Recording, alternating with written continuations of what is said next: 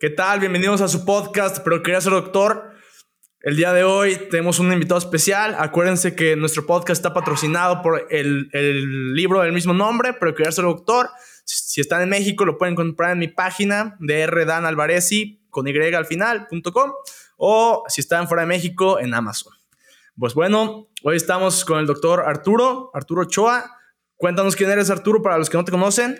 ¿Qué tal? Pues yo soy el doctor Arturo Ochoa, soy especialista en medicina del deporte y rehabilitación, medicina general por la UDG, Universidad de Guadalajara, y medicina del deporte por la Universidad Autónoma de Nuevo León.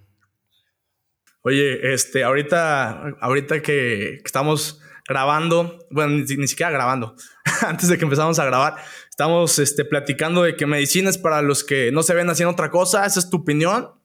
Sí, sí, o sea, medicina como que lo decides cuando estás joven. Y bueno, a mí me pasó que yo, estaba, yo estaba joven en los noventas. Entonces, ahí me tocó ver a mí a los doctores y ah, yo quiero ser como esos doctores. Pero esa medicina ya se acabó, ya no es así. En otra generación, otro tipo de medicina y está cabrón. ¿Cómo la veías tú en ese entonces? No, pues es que el, doctor era como el más sabio, llegabas al consultorio y un consultorio de madera oscura, montonal de libros, un doctor súper formal y que todo el mundo le hacía caso y demás.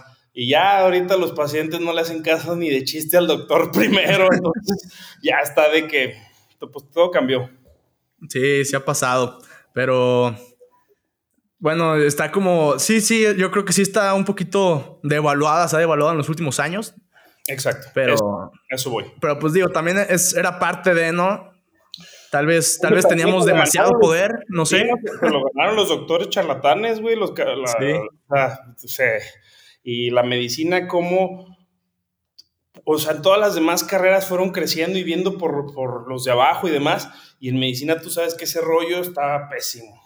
Entonces, pues sí, es diferente. O sea, sí, ahí digo, yo digo, creo que también es porque como que estamos muy romantizados a, a nomás saber de medicina y ya, desde mi punto de vista. Sí. Y, y ahí nos perdemos un poquito y en pensar que las cosas deben de ser como siempre y no cambiar cuando todas las demás carreras han cambiado y medicina no ha cambiado la par y por eso los médicos estamos como estamos. Entonces yo sí vengo A, ser muy diferente a lo normal y, y a salirme de, de, de, lo típico y pues ahorita que te platique de mi formación, como yo no toleré, yo dije, yo no voy a estar en el sistema haciendo las cosas como siempre. Yo sí dije, con permiso, bye. Eh, tú me ahorita platicaste que desde chiquito quisiste ser doctor, ¿no? Sí, yo, o sea, antes de, lo primero que dije fue medicina y me dijeron, ah, Simón, y pues que sí fue. Eh, ¿Cuántos años tenías cuando pasó todo eso? Bueno, es que antes de eso yo tengo un tío en Guadalajara que es muy famoso, es, el es doctor honoris causa, hay un museo a su nombre, el doctor eh, ah.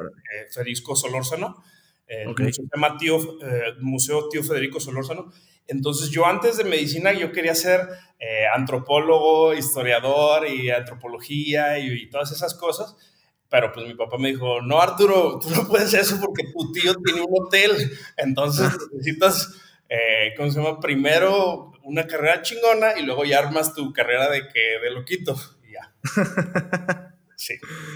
Pero pues desde bien joven entonces. Sí. ¿Cómo? ¿Tú, ¿Tú, eres de aquí de Guadalajara? Bueno, yo, soy de Guadalajara.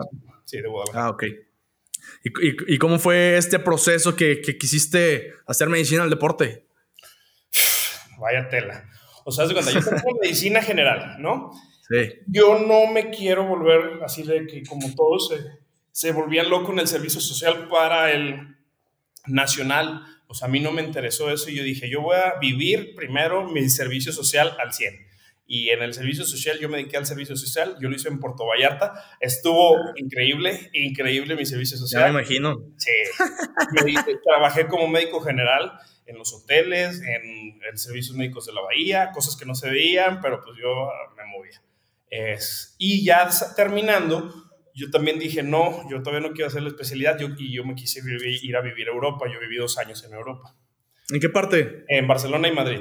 Eh, que, no ser el mío, sí, ¿no? Y allá es muy difícil para los que son eh, extra europeos o comunidad europea, porque aunque saques mejor calificación, tú vas a escoger después de todos los de Unión Europea. Ok. Entonces ya cuando te toca escoger, pues son especialidades de baja calidad, en hospitales de baja calidad, en lugares de baja calidad, y dije, no, gracias, ya me regreso a México y trabajo de urgenciólogo tres años en la Cruz Verde. Y en ese entonces, pues ya digo, ah, pues ya vamos a trabajar otras cosas, vamos a hacer el nacional. Y con el rollo de que me, hombre y todo eso, pues siempre te dan de que quirúrgico, quirúrgico. Yo nunca quise cirugía general, no me gustó el ambiente y no me interesa. Luego, trauma y ortopedia, había todos los traumas y ortopedias en la Cruz Verde y dije, zafo, zafo, zafo. Y pues dije, ah, pues vámonos por gine. Y ya y entré a la residencia de ginecología en Mérida, eh, a la sede. Pero, pues ahí entrando el primer mes, sí, así me lo puse de que, bueno, vamos a darle un mes a ver si me gusta. Y no me gustó. No me gustó. Eh, el sistema pésimo, educación pésima los R's de arriba, ya sabes, las jerarquías, y en el pase de visita del R3 le preguntaban las maniobras de Leopold y no se las sabía y decía, pues, nah, pues, ¿qué estoy haciendo aquí? Y esto se creía la de promedio alto y no la tolero, ojalá que lo vea y que sepa que ella sabe. Luego ya, y, renuncié, dije, con permiso a los 28 días, y dije, vámonos. Había una R2, su, que es súper amiga mía, que desde el R1 estaba queriendo renunciar y le dijeron, ya ves, llega Arturo y renuncia. Así se hace, ándale. Terminó renunciando, pero en su R2, pero como hasta octubre. O sea, y dijo, o sea... Pues ya, le faltaba nada. No le gusta algo, truene, ni a la chingada. O sea, no pasa nada. Y, o sea, la neta a mí no me gustaba y yo veía una compañera que era R1 y eran, no sé, las 3 de la mañana, tu parto número veintitantos, y, ella feliz seguía teniendo partos y decía, no, no me gusta, no y aparte el quirúrgico es una responsabilidad muy, muy, muy, muy grande. Dije, para ser mediocre y quirúrgico con permiso, no. Y ahí fue cuando dije, pues ya voy a poner la especialidad que siempre he querido, pero me, me daba miedo porque yo fui eh, deportista de natación.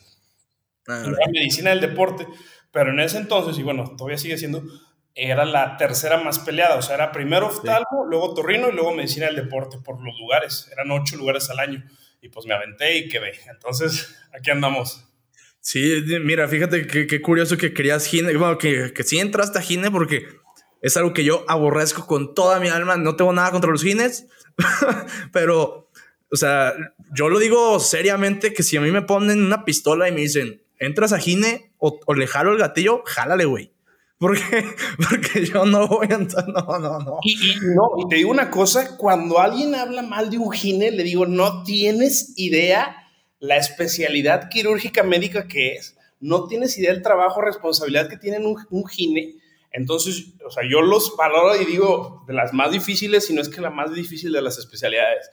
Tiene, o sea, un buen gine es, es, un, es un genio, un maestro, pero para ser un buen gine te tienes que formar bien, te tiene que gustar, etcétera.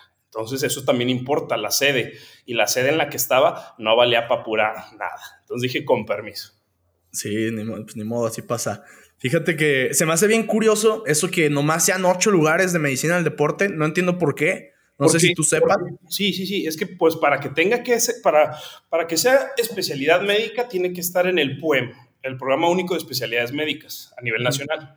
Y para que sea una residencia médica por entrada por ENARM y que el CONACYT la valide, eh, tiene que el hospital donde te estás formando tener el servicio de medicina del deporte.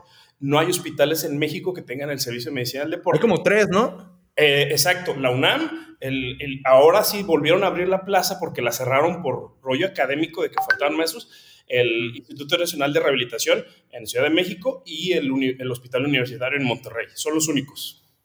Pero digo, de todas formas, siento que, bueno, pues tú eres, tú eres médico de deportes, yo siento que hay muchísimo de dónde explotar y no entiendo. Infinito, no, te vas a No, no entiendo, o sea, no entiendo, te lo juro, yo no entiendo cómo ocho lugares. te puedes ir por tantas, o sea, tantas corrientes o tantas subs o tantas cosas que hacer. Sí, sí hay. Se necesitan médicos del deporte. Pues vimos ahorita con la pandemia que los médicos no saben nada de deporte, no saben nada de nutrición, la verdad. O sea, les falta mucho al médico general eh, saber de ejercicio, saber de nutrición y saber de buenos hábitos. O sea, se van a, los, a las enfermedades más raras cuando lo más importante es la prevención. Sí, totalmente. Y entonces tú practicaste natación una gran parte de tu vida. En la secundaria fue natación hasta el punto de que ya me dijeron, deja de estudiar para ya que seas acá pro, vamos a las Olimpiadas y la madre. Y mis papás me dijeron que en él. Entonces, pues, ¿Nunca, fuiste a un, ¿Nunca fuiste a unas Olimpiadas Nacionales o algo? No, no, no, no me dejaron. Ya dijeron que no, que me pusiera a estudiar. Fíjate, a, mí me pasó algo parecido. Yo, yo boxeaba y de chiquito me decían que me parecía el Canelo. Ahora ya no sé, pero de chiquito me decían. Y boxeaba era muy bueno. Y hubo un punto que sí me dijeron, este, pues vente, vamos a, a darle. Sí, y llegué, con, llegué, con, mi papá, sí, sí, ya, ya para, para darle. Y yo estaba bien emocionado, pues en ese entonces me iban a pagar como 500 mil pesos por pelea. Y dije, no, hombre, aquí es. no, aquí una sí, la semana, yo ya siento claro. Sí, sí, sí. Y platiqué con mi papá y mi papá me dijo, este, no, pues tú, tú ponte a estudiar también. Sí, así, así de que, los papás digan, ah, bueno, gracias, chido. Sí. Sí, ni modo. Y ahorita vemos al Canelo y le digo, ¿ves? Estaríamos así, no me dejaste llegar. pues ni modo. Entonces, ¿tú nomás practicaste natación? ¿Has hecho algún, has hecho muchos deportes o...? Practiqué todo, o sea, todo desde primaria, o sea, te juego cualquiera nivel, pues X, normal, fútbol, básquetbol, americano, béisbol, gimnasia olímpica y tenis, natación. Fueron, ya fue el que me quedé, el que más, y, y de ahí ya cuando dije, ah, pues ya, ya, ya no va a haber nada, ya no se va a hacer, y ya después de eso ya me pasé al gym y ya ahí me quedé. ¿Cuánto tiempo llevas dándole al gym? Desde los 18 años y tengo casi ah, pues o sea, ya 20 pues años. toda la vida. Sí. Y, y como, digo, me, me, gusta mucho ahí en tus redes sociales que de repente ahí enseñas, eh, pues este ejercicio sí, este, este ejercicio no, la manera correcta de hacerlo. Y, y, es algo que, pues a la gente que nos gusta el gimnasio, este, de repente pues es complicado. Hay, los mismos, hay veces que los mismos entrenadores ni siquiera saben hacerlo correctamente, ¿no? Pues es que hay mucha desinformación en, el rollo del deporte, tanto a nivel profesional como Mateo. Hay muchísima tendencia de que eso se hacía y pues se sigue haciendo y como que hacer las cosas sin preguntarte y lo que siempre les he dicho, o sea, no porque toda la población piense que algo es correcto va a ser correcto. O sea, hay una verdad, hay una verdad y lo que crean. Y entonces pues hay que que la evidencia científica o la ciencia pues viene a dar estas razones de qué cosas sí, qué cosas no. Y pues ahí ya los instructores y demás coaches fitness y así, pues les brinca o les arde y les duele y ya pues, yo me la cotorreo, neta me, me, me, río ya, o sea, neta. Pero, pues, han, han, aprendido algo ahí contigo, ¿no? También algunos me imagino. O, o también pues tienen el ego alto como, bueno, como, como, los doctores y, y no. Altísimo, altísimo. Los instructores tienen el ego más, más alto que los doctores, que no. Te lo poco? O sea, cuando, cuando hablo de lo de la farmacología, o sea, no hay manera, o sea, no hay manera que un instructor de gimnasio esté capacitado para recetar ni medio sí, paracetamol, muchísimo menos esteroides. Esteroides. como a diestra y siniestra, yo siempre les he dicho, yo sé recetar esteroides y nunca les voy a recetar esteroides a ninguno de mis pacientes y no me interesa demostrarles nada ni nada. O sea, si les gustó y si no, pues también. Oye, ¿por qué, por qué no recetarías esteroides nunca? pues están prohibidos por la WADA. Ah, no, bueno. sí, sí. Eh, bioética, eh, efectos secundarios, eh, mercado negro. Okay. No me responsabilizaría nunca por, por, o sea, yo todo lo que receto, lo que doy, pues me hago responsable. Si no, pues okay. ahí, ahí, caes en lo que es la, ahí sí, de que, pues si tú estás recetando algo, tú te tienes que hacer responsable, tienes una cédula y hay un porqué. Entonces, no me haría responsable nunca por eso todos los que usan esteroides, pues está mal, su uso se, se sabe que hay a nivel competitivo, a nivel amateur es mayor todavía, de hecho, eh, esa fue mi tesis una, y fue publicación científica en o sea, les digo, cuando me ponen a, a dividir... Sí, sí, sí, le sabes, pues. Les digo, hombre, yo fueron cuatro años de clases, yo tenía clases todos los días, dos veces al día. Cada clase que teníamos que presentar con nuestros maestros, todas las clases tenían que tener mínimo 20 bibliografías científicas actualizadas. Tengo todos esos artículos, o sea, yo tengo mi cajita de, eh, le digo, el, el, el, los, el, el tesoro, güey, con, con evidencia científica y clases infinito para aventar para arriba. Eh, mi publicación de tesis fue prevalencia y uso de esteroides en los gimnasios eh, de Monterrey en personas amateurs, o sea, nadie que compite a nivel amateur. Y salió una prevalencia del 17% en el gimnasio, y eso Bastante. que los que mienten, o sea, es altísimo, se usa muchísimo. ¿Y quién lo receta? El instructor. Y yo ya, y esos pacientes también yo ya opté por también ya ni, ni decirles nada. Hace poco tuve un paciente con daño renal y le dije, es que ya no, no puedes usar esto, si tenía ya, ya fase de filtrado glomerular 4, 3, 4. O sea, estaba, o sea, jodido estaba. Sí, sí, insuficiencia. Jodido estaba. Estaba preocupado porque él iba a dejarle los esteroides y que en, una en un mes se iba a ir a Vallarta y que él no se quería ir desinflado a Vallarta. O sea, no, no, no, pues ya, que se mate solito, ¿me entiendes? Esos pacientes no me interesan. No hay manera, ellos ya están votados, entonces pues, mi contenido no es para ese tipo de personas. Qué curioso. Ese, ese, paciente me imagino que estaba, digo, además de, los esteroides, andaba bien deshidratado, ¿no? Tanto diurético. Y es que usan unas combinaciones que no tienes una idea. O sea, en México está la, la creencia de que, y es los, los, los, esteroides los usan a dosis respuesta, que mientras más es mejor, y mira, vámonos, y métele, y combínale todas las sustancias, se terminan sí pasa, sí se mueren, o sea, sí pasa, si hay abuso, si es adicción y si, o sea, no es lo mismo. En Europa sí se conocen como ciclos veraniegos, que usan una sustancia, dosis muy bajita, una vez al año. Podría ser, porque eso lo estamos comparando con una terapia de reemplazo hormonal mientras, las dosis no se pasen. Eh, pero los ciclos de esteroide que usan aquí en México los instructores de gimnasio, no hay manera que esté bien. O sea, no hay. Oye, ¿tú, tú fuiste, hiciste la investigación de campo a los gimnasios de ahí de Monterrey y todo? Exacto, exacto. Fuimos los fines de semana a, a, gimnasios. Eh, la verdad, creo que fueron 10 o 15 gimnasios y eh, me ayudaron los pasantes eh, del servicio para pasar los datos. Yo hice la, la, encuesta, pero sí, ellos me ayudaron ahí y pues ahí estuvo. Porque, digo, aparte, digo, que tú, tú que ibas los fines de semana, eh, ¿no crees que hubiera, que hubiera estado un poquito sesgada? Porque la neta, la mayoría de las personas que van los fines de semana es la gente que está más clavada en, estar así, ¿no? Porque era el día que yo puse como... Sí, no, no, no, me queda claro, me queda claro. sí, sí. pero, o sea, yo también fue colmillo, güey. O sea, yo, yo decía, este usa, ten. Ah. o sea, pues sí, porque sí, sí. Usaban, o sea. Sí, lo veías también es que es fuerte el, decir que todos los mamados se inyectan, pero pues todos los mamados hacen algo bien. O se inyectan, o comen bien, o entrenan bien, o duermen bien. O sea, hay algo que, los hace estar mamados. Entonces, pues ahí se pega. Es, todo, es todo un proceso esto. Así es. Oye, y tú, pues bueno, no, no sé si es tu clínica o trabajas nomás en la clínica, en este, trabajo, trabajo yo en la clínica. Eh, la clínica es del doctor eh, Arroyo, es, el, es, un médico del deporte, contemporáneo de, de, mi jefe de servicio, o el que me formó, el doctor Salas. Eh, el doctor Arroyo es el dueño de la clínica, él está en todo el comité de la FIFA, de la FEMS, de, que es la Organización Mundial de, de, Medicina del Deporte.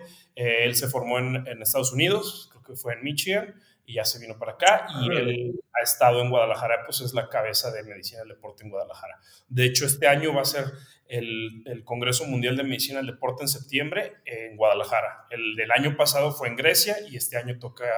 ¿Es Congreso Mundial o Nacional, dijiste? Es mundial, es mundial. Órale, órale. Eh, es en Guadalajara por la clínica, que es la única clínica en Latinoamérica con certificación FIFA, que ya tiene 10 años esa certificación, que la consiguió el doctor siempre dicen, ¿qué necesita una clínica para estar certificada por la FIFA?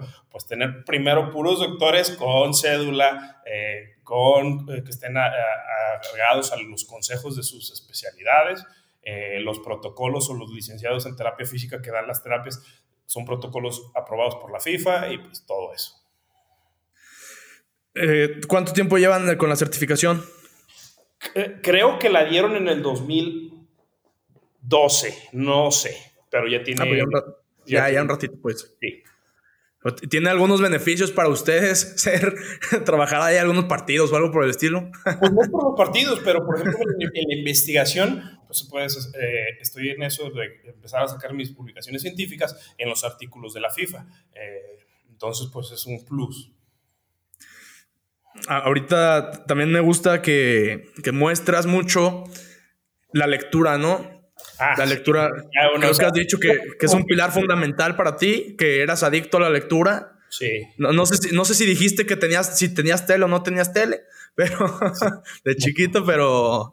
Eso, o sea, a mí me pasó, yo fui de la generación que yo no tuve tele en mi cuarto hasta, no sé, la prepa, yo creo. Entonces, desde niño en mi, en mi cuarto que había libreros y había libros de todo tipo, National Geographic, enciclopedias y libros, cómics. Entonces, a mí la lectura siempre me ha gustado. En medicina la abandoné un poco, tú sabes, por la carga, pero ya en la residencia al final ya les dije, ¿saben qué? Ya se estudió lo que se tenía que estudiar, ya me voy, ya voy, ya están las bases, ya, ya, ya solo leo artículos, o sea, a revisiones y artículos que busco y demás, y, o sea, y ya la lectura es, es mi top. O sea, por ejemplo, tengo de que leer la noche, los fines de semana, eh, a mí el aeropuerto me fascina el irte tres horas antes porque pues sé que voy a tener tiempo de leer antes y en el avión, o sea, es mi máximo. Sí. ¿Cuál es tu libro favorito? Fíjate, uno, por ejemplo, el que yo siempre recomiendo y que digo que todos los mexicanos deberemos de leer es el de Maciosare. Yo nunca entendí en la primaria el rollo de la historia o civismo y el rollo de la independencia de México y, la revolución. O sea, yo no entendía por qué, o sea, este se pelea con este, pero si antes eran amigos y luego qué, y pues ya en ese, en ese libro ya nos explican que pues México está como está porque el pueblo es un ratero y el presidente sale del pueblo y siempre toda la historia de México ha sido de rateros. Entonces, estamos haciendo y pues cuando los libros de primaria que te dan en la SEP, etcétera, pues estaban hechos por el PRI y estaban todos arreglados. O sea, ese libro me abrió los ojos así de, Ah, pues para eso estamos Con razón. Ahí es uno que les digo. Ese es para población general. Y para médicos, el de el, cuando, el, cuando el respirar se vuelve aire, que es de un residente, el jefe de residentes de neurocirugía de un hospital top en Nueva York, que de ser el super residente más mamerto y ya sabes, el, el acá, se vuelve paciente oncológico. Y pues ahí está buenísimo el libro. Está perro. Se, escucha bueno, se escucha bueno, ¿eh? Sí está. ¿Tú, ¿Tú qué es lo que buscas en, en un libro? O, sea, ¿en qué te basas también para decir, eh, este libro me gustó o este libro, este libro lo recomiendo? Enseñanzas que te dejen algo bueno, que te, que te sirvan adelante, que te muevan, o sea, algo. o por ejemplo, los de también leo novelas, pero tienen que ser novelas como que ya casi ahí de ciencia ficción, porque a mí me gusta mucho leer un libro y no saber qué va a pasar, o ver una serie o ver una película y que yo no pueda adivinar lo que va a pasar. Cuando yo adivino que, ah, ese es con ese, ese mató, ese fue el que mató, ya, la serie o la película no me gustó.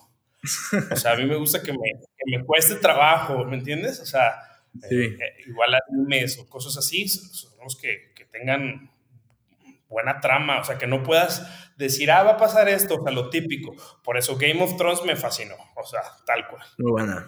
El final no tanto, no sé cuál es, cuál es tu opinión del final, pero no, pues, yo, es muy controvertida. Entonces los libros están otro nivel, la ah, serie ya, la serie sí ya, bye, thank you. Eh, seguimos esperando que saquen los libros el viejito antes de que le dé COVID, por favor, ya que lo saque, por favor. Oye, no sé si has leído un libro, bueno, es de mis favoritos, bueno, tengo como dos novelas favoritas, eh, tal vez tres, pero dos que siempre recomiendo es una, El Conde de Montecristo, no sé si lo has leído. Sí, sí. Y, otro que se llama Cain y Abel, de Jeffrey Archer. Ese me lo han, sí me lo han recomendado, no. Está, está muy cabrón. Cain y Abel, sí, y lo voy a comprar, vas a ver, te tajeo. Sí, sí, está irreal. ¿Y quién es? Perdón. Jeffrey Archer. Ok. Se trata, digo, no, sé si te han platicado de qué se trata. Más o menos. Se bueno, para, que, eh, para que te recuerdes o, para los que escuchan, si, si quieren leerlo, se trata de dos niños que nacen el mismo día, pero en contextos totalmente diferentes. Uno nace eh, teniéndolo todo, básicamente, ¿no? Desde que nace está ya inscrito en Harvard o en la mejor universidad, su familia es dueña de un banco, tiene todo, ¿no? Y del otro lado del mundo, en Europa, nace un niño que no tiene absolutamente nada. Huérfano, este, no tiene nada, ¿no? Nacieron en medio de la guerra y se trata de cómo los dos, pasando el tiempo, eh, van viviendo como las mismas situaciones, pero en contextos obviamente totalmente diferentes. Ya, ya totalmente lo voy a leer. Sí, y cómo van creciendo, y nada, está muy cabrón. ¿Y el tercero que dijiste cuál es? El mío. no, Los Miserables también. Bueno, es que el mío no es novela, pero Los Miserables también me gusta. Mm, de novelas, a mí la. ¿Cómo se llama esta? La inexplicable lentitud del cero, ¿cómo? La... Sí sé cuál dices. Uf, ese, de novelas, y a mí que casi no me gustan novelas, eh, eso está bueno. Sí, no, no, lo he leído, pero sí lo voy a leer también. Date. ¿tú cambiarías, cambiarías algo en tu vida? Nada. Nada. Nada. Si en caso que me valiera más madre la escuela antes de la universidad. Eso. sí. O sea, me, me preocupó. Mis papás como que le caían mucho la preocupación eso. Y, pero bueno, es que a mí sí me dijeron, yo estudié en escuela eh, privada, pero la regla era para yo o sea, mis papás les costaba mucho el mantenerme en una escuela privada y la regla era arriba de 8. Si sacas menos de 8, pues te vas a ir a la pública. Y pues ya tenía mis amigos de toda la vida, entonces pues chingarle y eso. Pero eso, o sea, de que es que yo estoy totalmente en contra del sistema eh, de educación, debe de cambiar. Eh, odio las tareas con toda mi alma, es la cosa más inútil que, que puede existir. Totalmente. O sea, eh, cuando yo he tenido maestros, de verdad maestros, o sea, aprendes en la clase y esos ni siquiera te dejan tarea, o sea, y, aprendes ahí, y a mí déjenme exámenes, déjenme estudiar, de que un tema que me guste, estudien, no, no, hay una tarea y yo era malísimo para las tareas y luego, y aparte siempre lo hacía adrede de que eh, los formatos o todo, todo mal hecho como para echárselos en cara. Y en, la, y en la especialidad igual, había un maestro que que no me toleraba y me criticaba mucho las clases y eran clases que yo no les daba nada de formato. Sí, el Word en blanco y nomás las letras en negro y su bibliografía y pura letra. Ahí, ahí, ¿Eso fue como lo que hiciste eh, en, la residencia como para cambiar el sistema o qué estabas haciendo? No, no, no, lo del sistema, eh, ya mi especialidad, la verdad, en medicina del deporte es muy diferente a, a, todas las demás especialidades. O sea, ¿por qué? Me salí de gine y ya, en mi residencia no había jerarquías, no había guardias. Ah, Entonces es muy diferente. Solo íbamos de lunes a viernes. Eh, se le daba muchísima importancia a lo académico, o sea, al estudiar y a las clases. Pero te digo, o sea, o sea, más bien lo de los formatos. O sea, yo no le, o sea, yo no soy de la idea de que porque una presentación esté más bonita se, me, se debe de tener más puntos que una que está mal, o sea, no mal hecha, sino que no, simplemente no está bonita o no se ve bonita y ya eso me brincaba a mí mucho. Eh, eso, eso que no tenía eh, jerarquía era porque, digo, porque eran muy pocos o así era el sistema. Así era el sistema. El doctor se formó, nuestro jefe de servicio se formó en Alemania eh, y la, la, medicina en Europa no es como en México. Yo que estuve en clase con europeos, con ellos, no es así. O sea, te platico una experiencia en clases ya eran de, de eran las, las, clases del MIR, del CTO. Eh, la clase la dio la, la jefa de genética, no me acuerdo si era del hospital Valdebró o del Clinic en Barcelona, y estaba explicando la clase cómo contestar una pregunta de, de, una enfermedad, no me acuerdo si recesiva eh, o, o, o, ligada al X o ligada al Y, o sea, no me acuerdo bien, pero estaba explicando el pizarrón y eran como cuatro pasos para conseguir la respuesta. Y una catalana de joven, como si nada, así levanta la mano y, no, doctora, hágale así, así, así. Y la doctora así, súper como si nada. A ver, ah, sí, hágale como dice su compañera. ¿Sí me entiendes? Esa. Sí. O sea, sí, sí. O sea, y era la jefa de genética de, del Valdebro, del o sea, top y no pasó nada, nadie hace, ah, uh", y aquí en México, ¿qué hubiera sido? Ah, corrida. Yo vi, porque fui al hospital a otro con una amiga que era residente de, de, eh, de gastro, y los residentes van a estudiar o aprender, nunca van a sacar la chamba de los adscritos. Los adscritos son los que dan la consulta, los adscritos son los que operan, los adscritos son los que trabajan, no importando la edad del adscrito. Yo lo vi. Y aquí en México, totalmente diferente. O sea, sí, sí, yo a mí no me invitaron nunca a dar una consulta a un adscrito. Y yo decía, estoy en formación. Y, este, digo, ¿tú crees que eso fue fundamental para, para ser como eres hoy? Porque, porque te, veo muy relajado, muy, sí, sí, muy chill. Siempre fuiste así. Sí, yo vi eso y dije, yo no me quiero parecer a los médicos eh, que, que se sienten y que están en, los hospitales y que sienten que caminan o vuelven. O sea, no hay manera, no me llama nada la atención, no me llama la atención nada. Por ejemplo, lo veía los escritos de ginecología, eh, o sea, ya jefes, la jefa del servicio, llegando todos los días a las 3 de la mañana físicamente con muy, mala, muy mal cuerpo, eh, destruida, sin vida social, tercer matrimonio, el otro del fin de semana alcohólico y el fin de semana se iba con las enfermeras o con el... No me interesa esa vida, o sea, no. Sí, sí, creo que, digo, muchas veces eh, los médicos descuidan su vida personal, ¿no? Por, por digo, no sé si es la, la vocación o no sé, no sé cómo llamarle, pero pero sí se desviven, ¿no? Por, por su profesión. Sí, y, se les olvida que también son personas fuera del hospital. es saludable, o sea, no hay manera de que los médicos sean los que, si decimos salud y ves físicamente al médico, ¿y dónde está su salud mental? ¿Y dónde está su salud física? ¿Y dónde está su salud social o su entorno? eso no es salud. Y comparto sí, o sea, y a mí los doctores que, que, que, eran eminencias y se sentían acá y trataban mal a alguien, o sea, yo volteaba y decía, qué asco casco. Y yo sí era súper ojete y yo les volteaba la cara. A mí me vale. O sea, sí, no. No hay manera. Sí, sí, creo eso que dijiste ahorita. Es, ah, también digo, comparto eso del gusto del ejercicio por, del gusto por el ejercicio.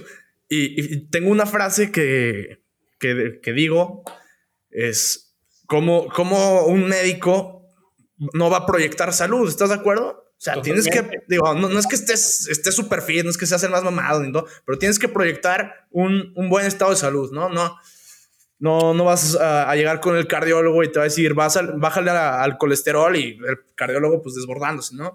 Dices, pues hay un poco de incongruencia. Con maestro, Y es muy fácil leer o, ah, dice que hagas ejercicio, dice que, haces, que hagas dieta, que duermas, hazlo o sea, lleva una vida así para que tú cuando veas al paciente entiendas lo que el paciente quiere lograr y cómo lograrlo, no nomás diciéndole, ah, haz ejercicio, come así y así. Y el paciente, o sea, y mi trabajo, y mi familia, y mis amigos, y bla, bla, bla, eh, o sea, la vida real.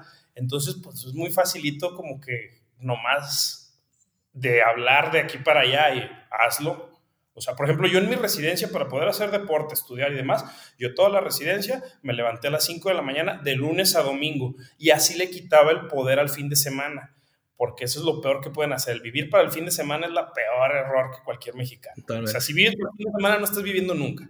Entonces, cualquier día es lunes o domingo o viernes, es un día y tu día tú decides cómo lo pasas. Entonces, yo todos los días eran 5 de la mañana, cuatro años así, y me ayudó para sobrevivir a la residencia. ¿Cuál, cuáles son tus hobbies? Pues leer. además del ejercicio, ¿no? Que queda claro. leer, leer, leer y em, el gym, leer y mis perros o mis animales o salir a pasear y caminar. ¿Cuántos perritos tienes? Tengo tres perros, una loba y cuatro gatos. No más. ¿Loba? Sí, sí. Ah, cabrón. Sí. ¿Cómo se porta la loba? ¿No, no se quiere comer a todos? Desde cachorrita y es como si fuera un perrito más.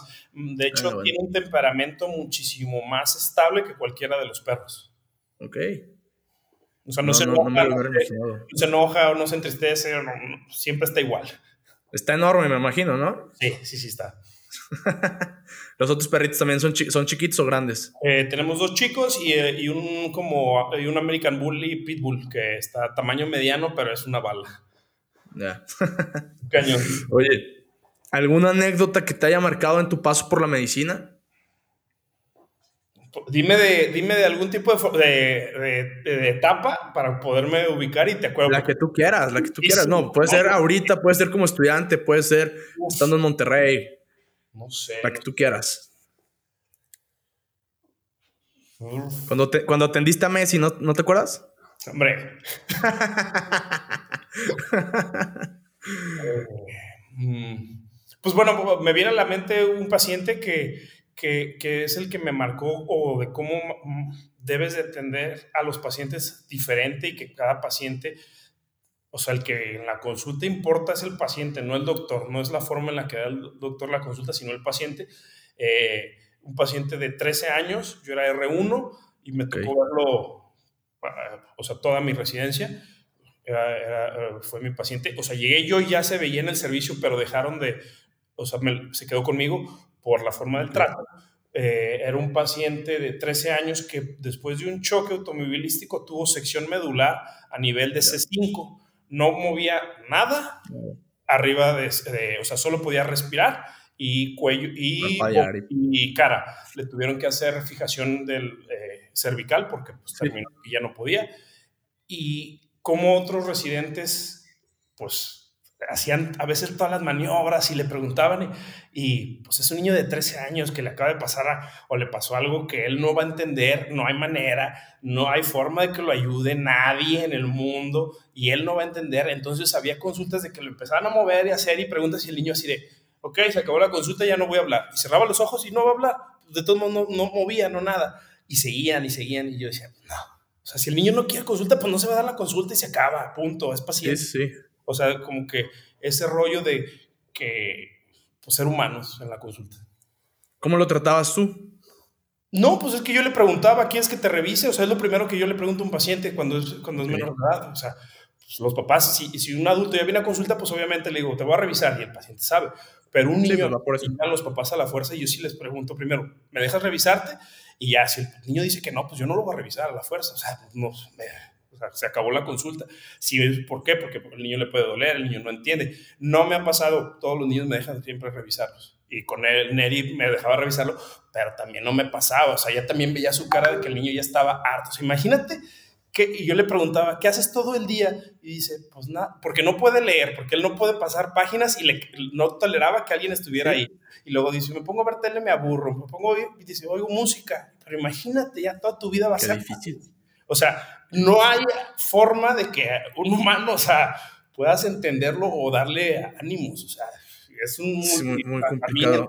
Psicología, terapia, bla, bla, bla. Los pacientes, los, los papás, o sea, está heavy. O sea, son, son temas muy fuertes. Y, digo, si se puede saber cómo, cómo fue evolucionando ya cuando tú te viniste a Guadalajara. Igual, eh, igual. Igual. Cero, no va a haber evolución ni a más ni menos no, no, pero digo, la actitud ya era diferente o algo por el estilo.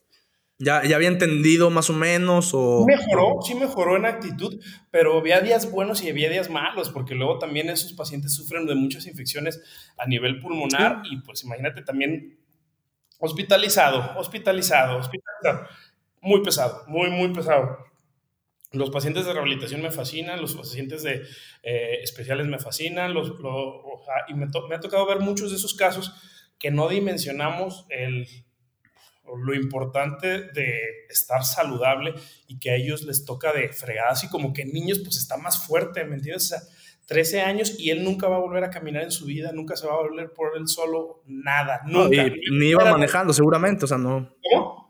O sea, ni siquiera iba manejando él ni nada. Ah, no, claro, no, iba manejando eh, la mamá o el papá, o sea, fuertísimo y todos bien, nada, pero de repente voltearon y así, y el niño así en, el asiento de atrás. Me, platicaron y, pues, imagínate, o sea, o sea, estos son casos graves, ya de que si el, ejercicio lesiona o no lesiona, por eso también, o sea, contextualizo y le digo, ah, ¿eso qué? Sí.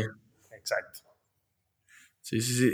Este, ahorita en, en, donde estás en la clínica, ¿ves, ves muchos casos de este, de este tipo o, o qué es lo que más ves?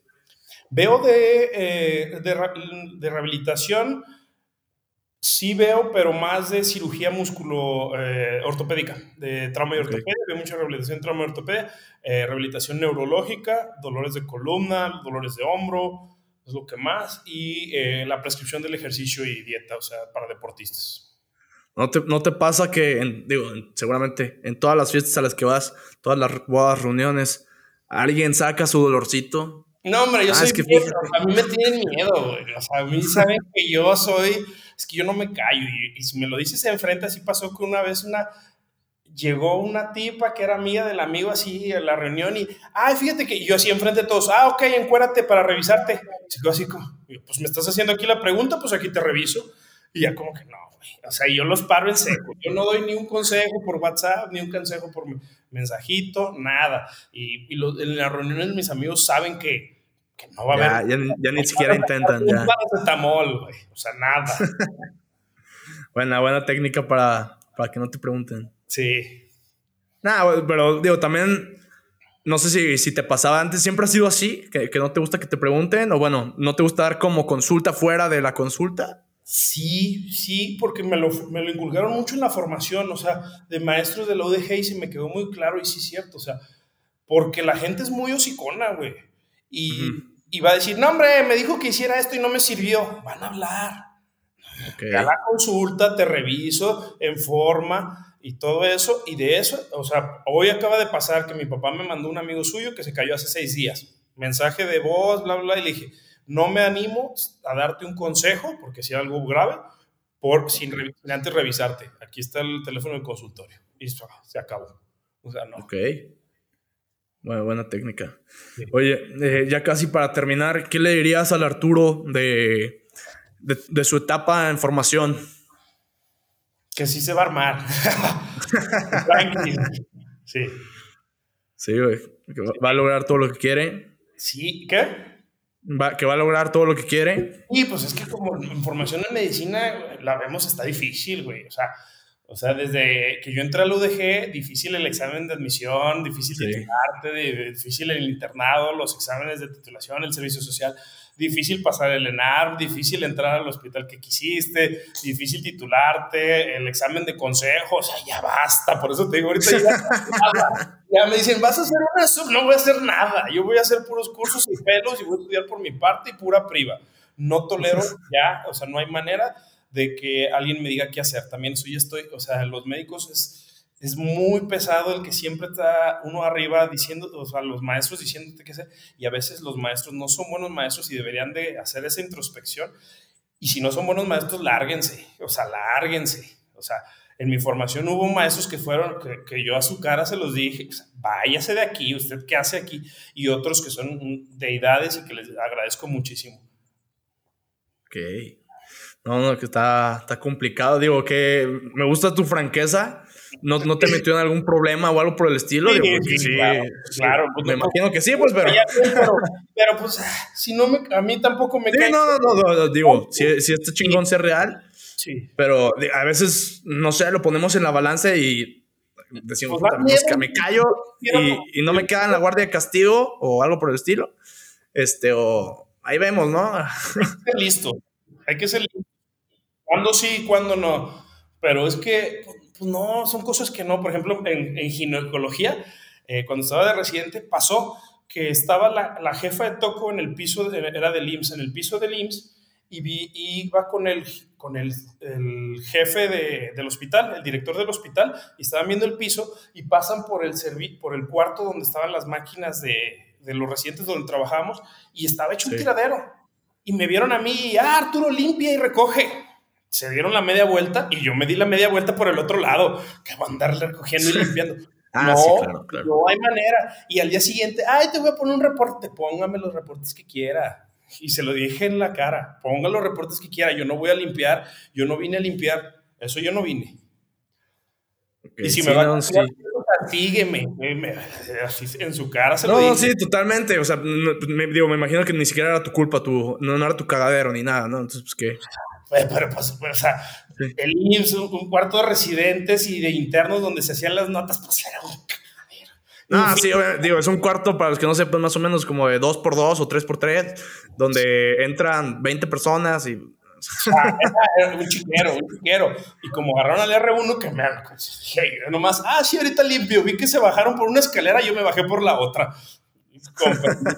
Hombre, no, eh, o sea, no, no, el residente no es el sacachambas, no es el el residente va a aprender y estudiar y equivocarse y está bien que un residente se equivoque y el de arriba lo tiene que supervisar y corregir pero en rollo académico, no, en esas, o sea, no va a pasar. Igual una sí, de ahí andaba y me mandó por la coca y yo, ay, va tu coca con furosemida para que dejes de toda la, la, hice. Y ya cuando, cuando renuncié a la R3, me, nos la topamos en una plaza, no me volteé, bajaba la mirada y todo. Cuando otra compañera de ese, de ese grupo, sí, pues me llevé bien y se saluda.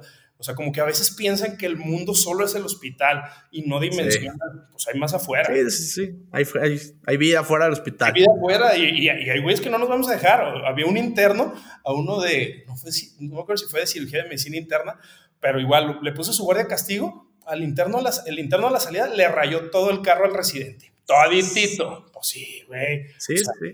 Sí, claro. A mí me, platicaron una, una, anécdota aquí, creo que fue en el Soquipan, si, si mal no recuerdo este, bueno, a mí me platicaron en su equipo, no sé si fue ahí.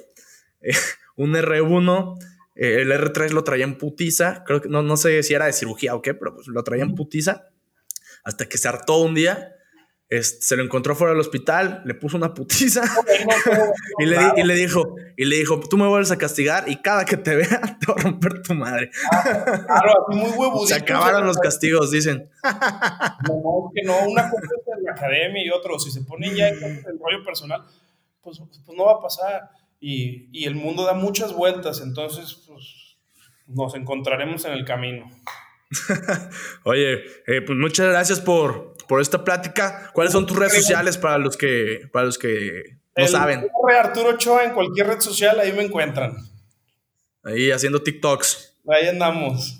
Está bien, pues espero te haya gustado. Un gusto, ¿no? Padrísimo canal. Te mando un abrazote, muchas gracias, cuídate. Igualmente. Noches.